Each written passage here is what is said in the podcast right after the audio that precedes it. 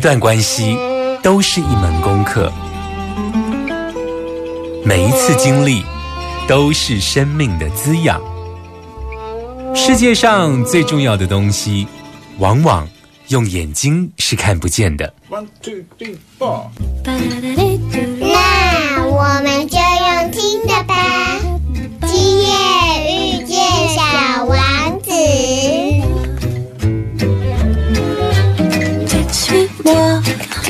Là où je sais sourd, suis-moi. Et si je suis pas, suis-moi, là où je suis beau.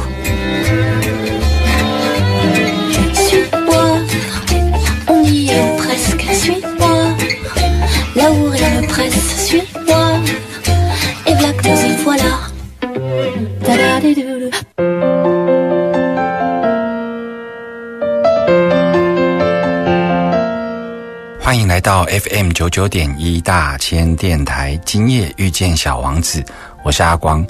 嗯，前几天这个我们刚刚过完七月十五号的中原普渡哦，那在这个月呢，一般都称为鬼月。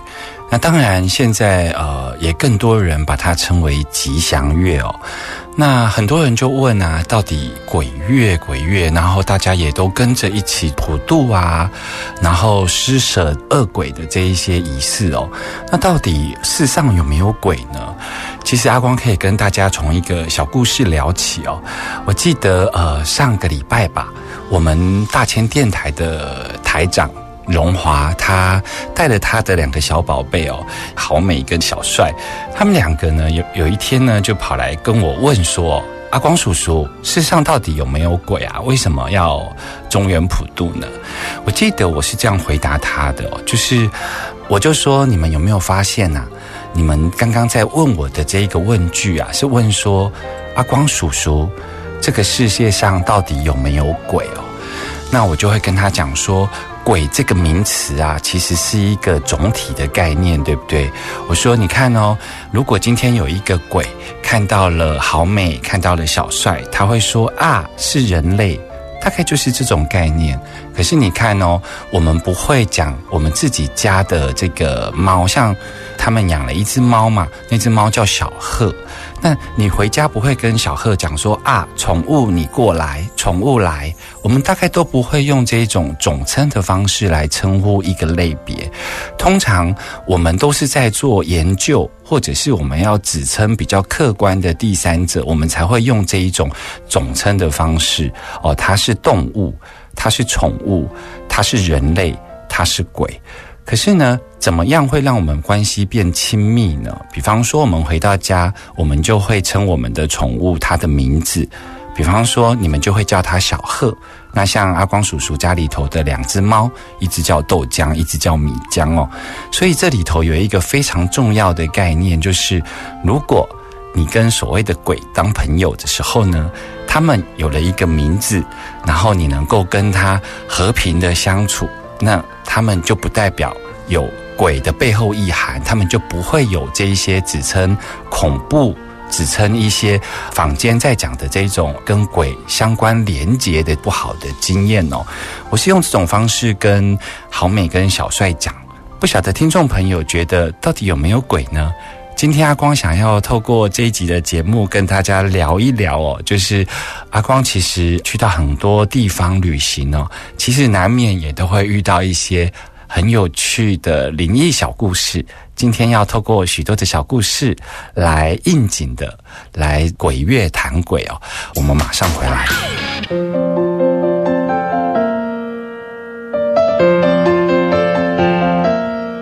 欢迎回来，大千电台，今夜遇见小王子，我是阿广。在开头的时候呢，阿光跟大家聊到，就是，呃，我们家的那个台长啊，两个小宝贝啊，他问过我说：“阿光叔叔，这世上到底有没有鬼？”其实鬼是一个统称，如果你跟他成为朋友，他有了名字之后呢，他就不再只称那一种大家认知上对于鬼的不当连结哦。那后来他们就问我说：“那他们到底在哪里？我为什么都没有看过？”我说：“哈，其实好兄弟或者是你口中的鬼，其实跟我们住在同一个空间哦。可是你为什么会没有看到呢？这个概念大概是这样的。我就问他们说：“诶，好美，小帅，你们家你觉得你们家有没有蚂蚁窝啊？”他说：“应该有，因为有时候下雨天的时候蚂蚁都会跑出来。”我说：“对呀，你看哦，你们家有蚂蚁窝，它跟你生存在同一个空间哦。可是呢，你知道它们存在，可是蚂蚁是不是不知道有人类存在？蚂蚁什么时候会知道有人类存在呢？”他就说：“嗯。”蚂蚁通常不会知道有人类存在。我说有哦，其实有时候你看蚂蚁出来的时候，你用手指拨了一下，它们就会惊慌失措的四处逃窜哦。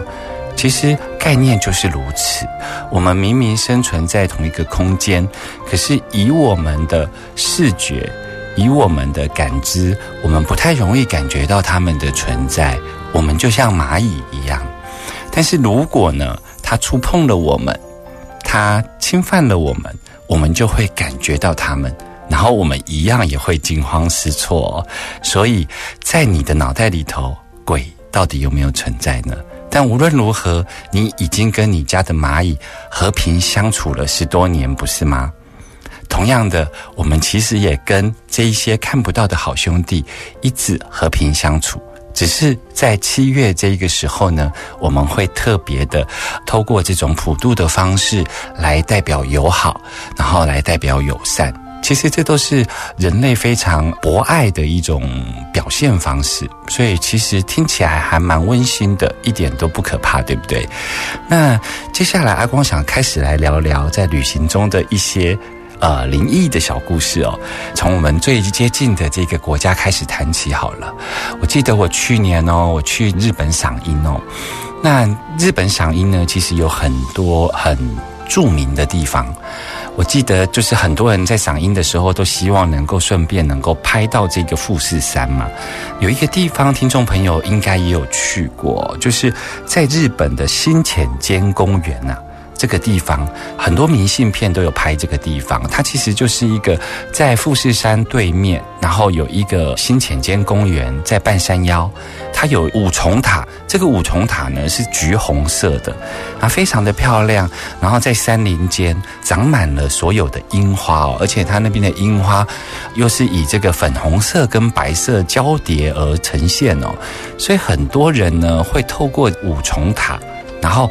开五重塔的橘红色的塔身，然后周遭呢会有樱花，然后远景呢就刚好是富士山，所以那个画面呢在日本很多的明信片里头哦都有呈现过。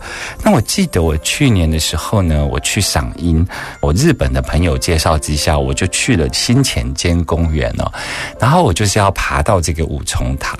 那我记得我到的时候已经是十一点半了，那因为我的那个日本朋友啊。帮我准备了，就是日本人嘛，他们每次只要出门，他们就会捏饭团，饭团都很简单，就是一个海苔，然后包了一个饭团，加点鱼松。那我记得我就在那边吃饭团，吃完饭团之后呢，我就往山上开始爬，爬着爬着，我快要到五重塔的塔顶的时候啊，我就发现说，哎。其实我的脚非常的重哦，而且我发现我的膝盖很痛很痛。那我其实也不以为意，而且我觉得阿光爬过那么多的高山哦，我想应该是。昨天没睡好，比较累吧。可是你知道吗？我一直到五重塔这一个地方的时候呢，我要爬到这个塔顶的时候啊，我发现我两只脚完全无法动，而且非常的痛，然后整个人昏昏欲睡哦。我那个时候可能也是因为呃要去赏樱哦，然后要出去玩，所以一时不察啊。可是我身体就很明显的感觉到我完全无法走路哦，于是我就停下来。然后我的日本友人就问我说：“你怎么了？”我就跟他说：“我不晓得为什么我在这个五重塔前面哦，我感觉到我的脚完全不能动，无法走动。”然后我那个日本友人哦，很有趣哦，他就看着我，然后就笑一笑，然后他就说：“嗯，我下山之后再跟你说。然后他就一步一步，我休息了一阵子之后呢，他就撑着我到山下去。到山下的时候呢，他就跟我讲一件事，他说：“其实这个塔呀，其实也叫钟灵塔。它其实是第一次世界大战的时候啊，当时不是有日本作为主要的发动国嘛？那后来有发生原子弹爆炸嘛？哈，所以当时呢，有很多的这一种无主孤魂啊，就是这一些尸体啊，其实全部都是埋葬在这一个五重塔哦。那这个五重塔里头呢，有上千上万座的这些尸体哦。我听了之后，我就终于明白了。然后我的。朋友就是跟我讲说，哈，在他们日本有一个传说，如果啊你是一个相对比较有修行的人，或者是你身上发着光哦，你上来这边赏樱的时候啊，通常啊他们都会抓着你的脚，然后跟你讲说，救救我，救救我，帮我普渡到另外一个世界去。听说在日本很多有阴阳眼的法师呢，都会看到这一幕，所以我的朋友呢就笑笑的跟我说。那我当时知道了这个故事之后，我就做了一件事。这件事情就是，我马上就跟我朋友说：“哎，我忘了带糖包，也忘了带饼干，你可不可以帮我去买一杯可乐？”他就帮我买了一瓶可乐哦。于是呢，我就点了一根烟，然后插在草丛间，然后我就把这罐可乐打开，然后我就倒在一颗石头上。我只是跟他们讲说，我可能没有注意到，然后我就是今天来拜访。那无论如何，我们今天。相遇了，那我就用一根烟跟一罐可乐来代表我的敬意哦。一般我去比较偏远的山上，我身上都会带糖包，我都会做这种施施食的这个动作，就是施舍的施，然后食物的食，我都会做这个动作。无论在任何山林间，可是那一天我就没有做，然后就发生了这件事情。说也奇怪，当我把可乐倒完之后，那一根香烟燃烧完之后呢？我就可以走路了，然后我就可以跟我的日本友人回家。这个大概就是我去年去日本发生的一件有趣的小故事。我们马上回来。这是新闻和资讯和音乐的电台，苏格九九点一九是大千电台。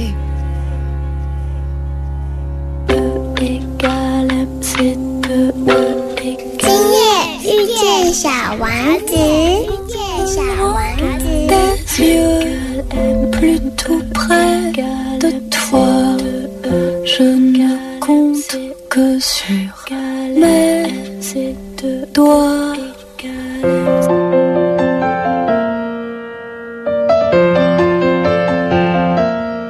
欢迎回来，大千电台。今夜遇见小王子，在这一期的节目中，阿光要非常应景的鬼月谈鬼哦。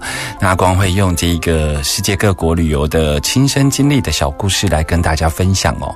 那刚刚是跟大家聊到这个日本的五重塔，对不对？那现在呢，阿光要带大家到哪里呢？到这一个西班牙。去年的时候，阿光去西班牙走朝圣之路哦。其实回来开的分享会啊，有一个隐藏版的故事，阿光从来没有说，都是说那一些比较正面的、比较有心得的一些故事。那其实有一个隐藏版的故事，是发生在西班牙的一个小城镇，那个城镇叫做弓箭镇哦，就是我们武器的那个弓箭哦。我记得哦，就是我当时在走这个朝圣之路的时候啊，每天呢都很。认真的在走路嘛？那我几乎走到了每一个城镇的时候呢，这个城镇的中心都会有一个教堂，因为他们从中古世纪的时候呢，因为政教合一，所以他们的城市的中心通常都会有一座教堂哦。那这座教堂呢，也会在每个小时的时候会主动报时嘛，会敲钟嘛。那我印象非常深刻，就是我有一天早上呢，离开了这个弓箭镇哦，早上六点多的时候啊，我起床。然后开始走。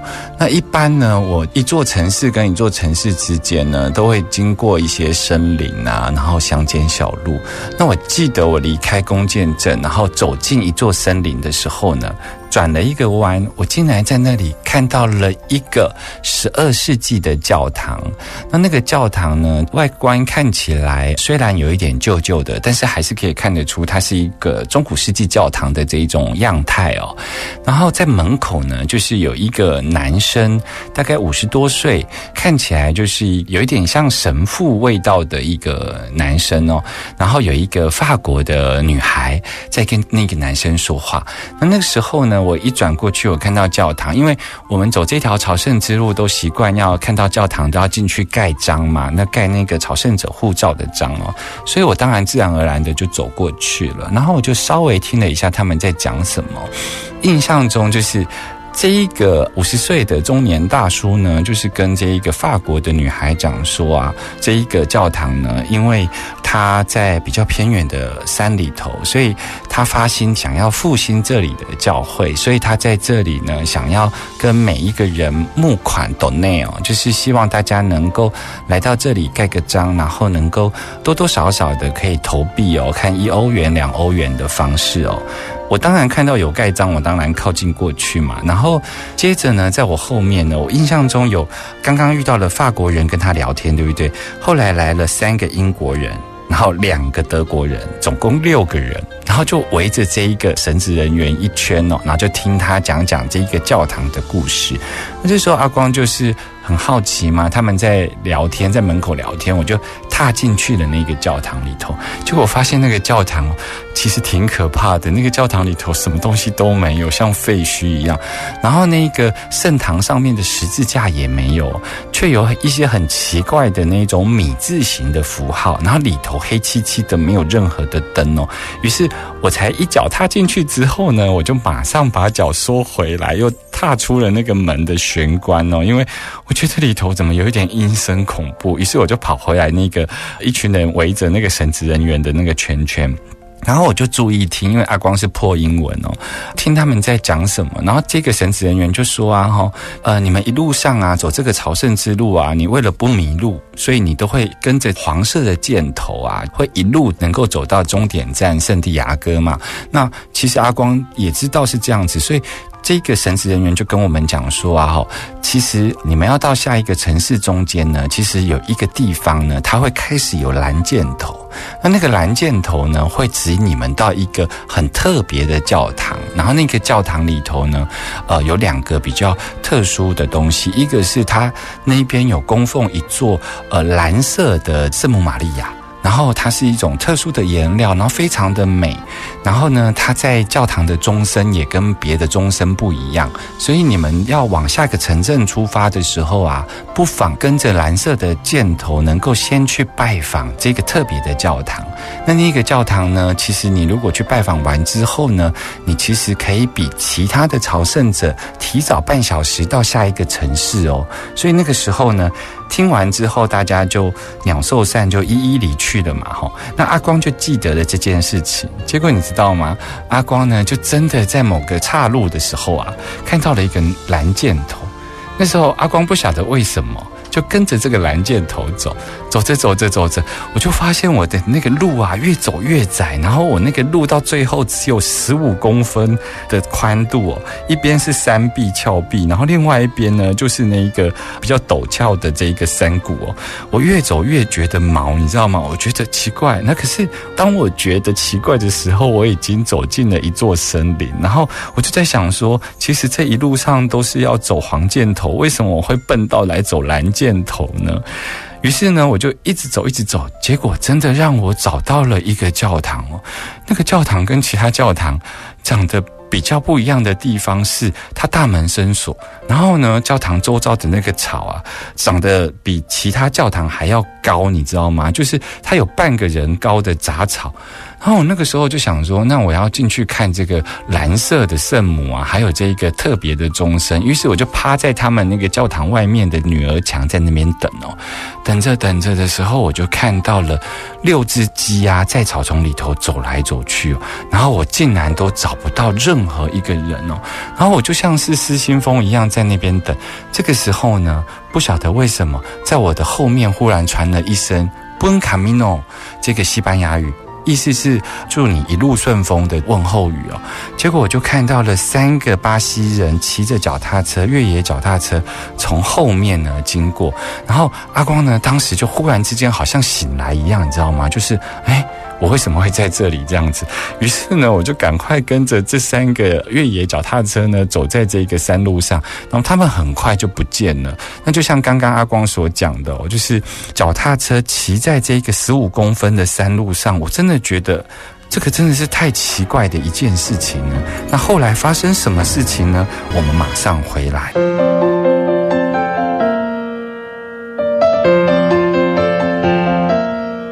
欢迎回来，FM 九九点一大千电台，今夜遇见小王子。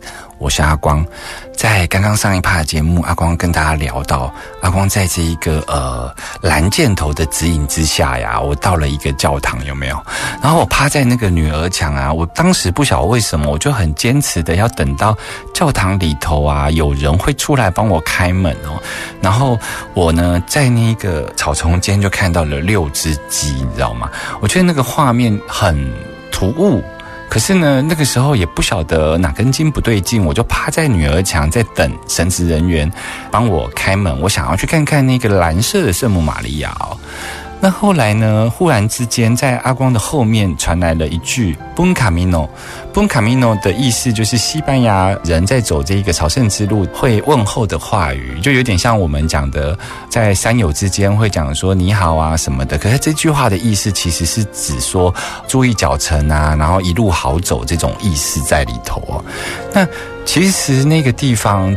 其实是蓝箭头不应该出现三个巴西来的这个越野车的朝圣者，可是不晓得为什么，我为什么知道他是巴西来的？是因为他的那个越野车啊都有挂一面旗子，那面国旗就是巴西的国旗哦。然后呢，他们咻的从我后面过去的时候，我在那个女儿墙边就忽然好像醒来一样，就是嗯，我为什么在这里？然后呢，我就看到天色不早了，我就赶紧跟着他们的后面走。那当然，他们骑脚踏车也很危险，因为十五公分的山路，一边是峭壁，一边是山谷。那他们也是这样子，一转个弯就不见了。然后就只有我一个在森林里头，然后我就一直赶快走，因为我想要在天黑之前找回原来黄色箭头的正确道路，你知道吗？走着走着走着呢，我终于爬过那一座山。我爬过那一座山的时候呢，我就真的下切到了当天要住的城镇哦。于是呢，我就在这个城镇里头找到了我当天要住的青年旅馆。然后我当天真的是非常的疲惫，我一到青年。旅馆 check in 之后呢，我就倒头就睡哦。睡醒的时候呢，我要出去觅食嘛，然后我就有在发罗阿光的这一个就是朝圣之路或是旅游日记的人都知道，阿光每天都会把自己的这个旅游日记发生的所有事情。都会写在脸书，然后我会把今天去旅游看到的特殊的景点、有趣的小故事，都习惯写在脸书里头。所以呢，阿光就打开了我的手机，然后我就想要找就是今天拍的照片，因为我其实，在弓箭镇的教堂，其实我有拍一些照片，然后我有拍这个神职人员呢，跟法国、英国、德国的这一些朝圣者围着一圈在讲话的画面，因为。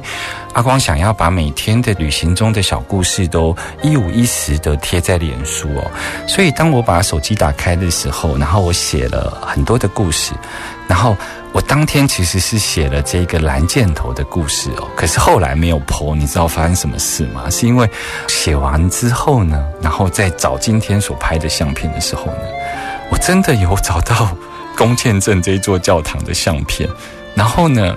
我里头有两张是拍这个神职人员跟这些朝圣者，可是非常可怕的事情是，这两张照片呢，里头却没有出现这个神职人员，却只有这些朝圣者。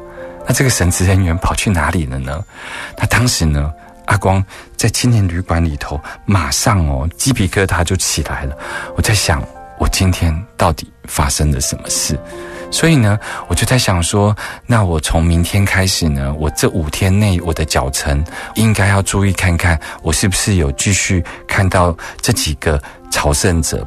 结果你知道吗？我从那天开始，一直到了三十七天，走到了圣地亚哥，我再也没有遇见这六个朝圣者。这六个朝圣者会不会成为教堂前面的那些鸡群们呢？我不知道。但是阿光经历了一个非常惊悚的蓝箭头的故事。听新闻、资讯、音乐，Super 九九点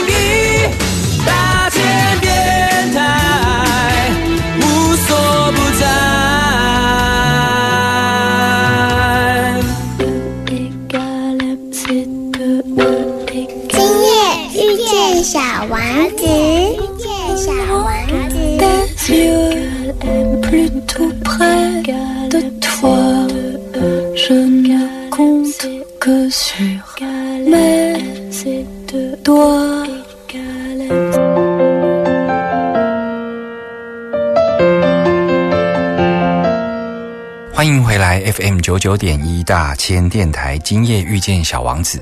在这一集的节目中，阿光呢用自己的亲身故事，去到很多国家旅游哦。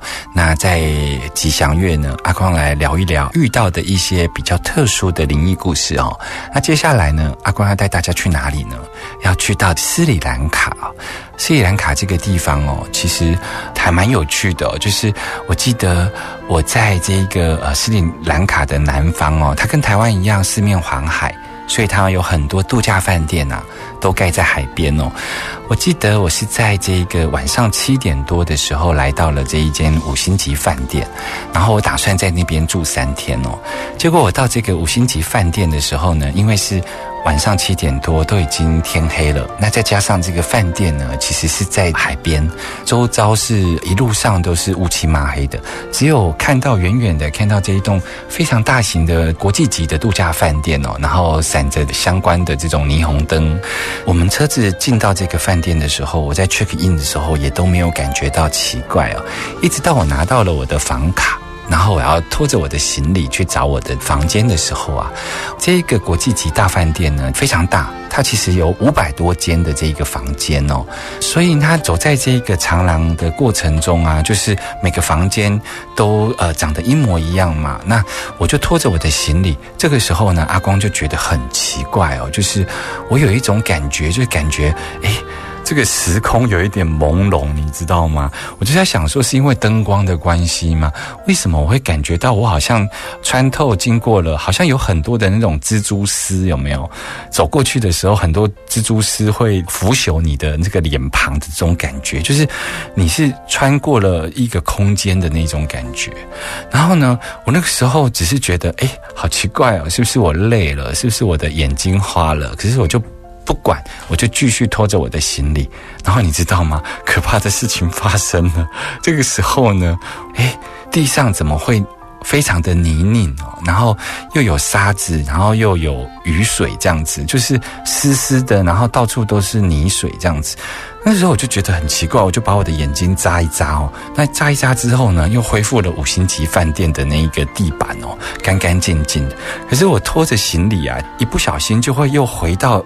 另外一个空间，就会看到到处都是泥泞这样子，然后忽然之间呢，我就叫了出来，因为我就在地上看了好多这个全身湿哒哒的人啊，甚至也会有全身湿哒哒的小婴儿在地上，你知道吗？那这个时候呢？我就非常的惊恐，然后我就唱着歌壮胆，然后我就赶紧把我的行李跟找到我的要 check in 的房间，然后我就敲了门，赶快进去，然后把门关上。我就在想说，我刚刚发生了什么事？因为它是一个在海岸边的休闲度假饭店，所以每一间房间呢都有一个很大的阳台。那这个阳台呢，都可以看得到一片海，然后甚至可以走下沙滩哦。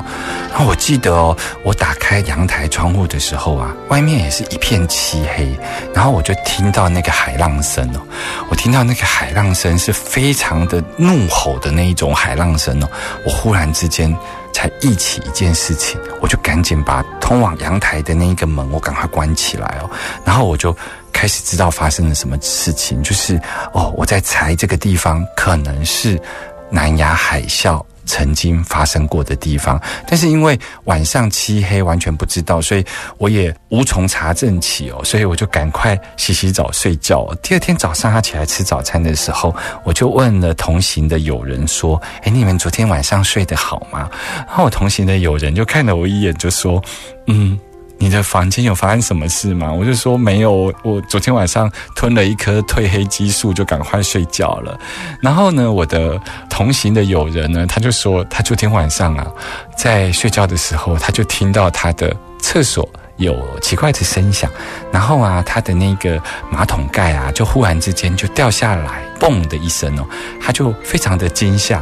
结果呢，两个男的呢，就赶快呢，就是睡在同一张床上。他们昨天晚上也非常害怕。听说更可怕的事情是什么呢？就是啊，他们早上起来就去看了马桶。有趣的事情是，这是个五星级饭店哎，这不是在我们家哎。他们的马桶盖呢，根本不会掉下来，为什么？他们的马桶盖就是那一种，上完厕所之后呢，马桶盖还会自动缓缓、缓缓、缓缓自己拉起来的那一种，就是它是全自动的那一种马桶盖，所以它根本不会发生马桶盖像我们平常在家里那种嘣一声掉下来的情况。那昨天的声响到底是什么呢？所以呢，我们就吃了早餐，然后我们当地的那个领队来的时候呢，就看着我们，然后就笑笑的说：“昨天睡得好吗？”然后我们全部的人都摇摇头，跟他讲不好。结果呢，这个当地斯里兰卡的这个领队呢，就浅浅的微笑，然后就对我们说：“嗯嗯嗯。”于是我们车子就开出去了这个饭店。然后呢，一开出去这个饭店的时候，因为是白天嘛，结果我们就看到呢。饭店周遭，我们就看到了，在南亚大海啸之后呢，在这个地方呢，有超过五万人上升哦，然后沿路都是残破的房屋哦，他们就是在这个残破的房屋的这一片沙滩里头盖了国际级的休闲饭店哦，所以呢，我们当下呢就觉得很毛。可是呢，我们做了一件事情，就是我们决定，任何的发生都是有意义的。所以，我们所有的人就邀约，在第二天的早上，在还没有任何旅客的时候呢，我们走下海滩，然后我们围了一个圈，做了一个仪式。我们希望把我们的祝福跟光来疗愈这一块土地。我们认为。我们每一次的相遇都会是有意义的，而不是好像每一次的相遇都要像一般的这一种世俗的发展一样，遇到了鬼故事，我们都要感觉到非常害怕。我们没有，我们这群人呢，就下在海滩边，啊，有些人拿出水晶，有些人拿出各自的信仰，然后为那一块土地祷告，然后为那一块土地祝福哦。所以呢，这就是阿光今天为大家准备的。鬼月谈鬼哦，总之在这个吉祥月这一个日子里哦，阿光要祝福每一个人都平安哦，因为大家能够不分彼此的，然后不分种类的，然后能够一起生活在这个空间里头，相安无事，然后互相祝福。我们下周见喽，拜拜。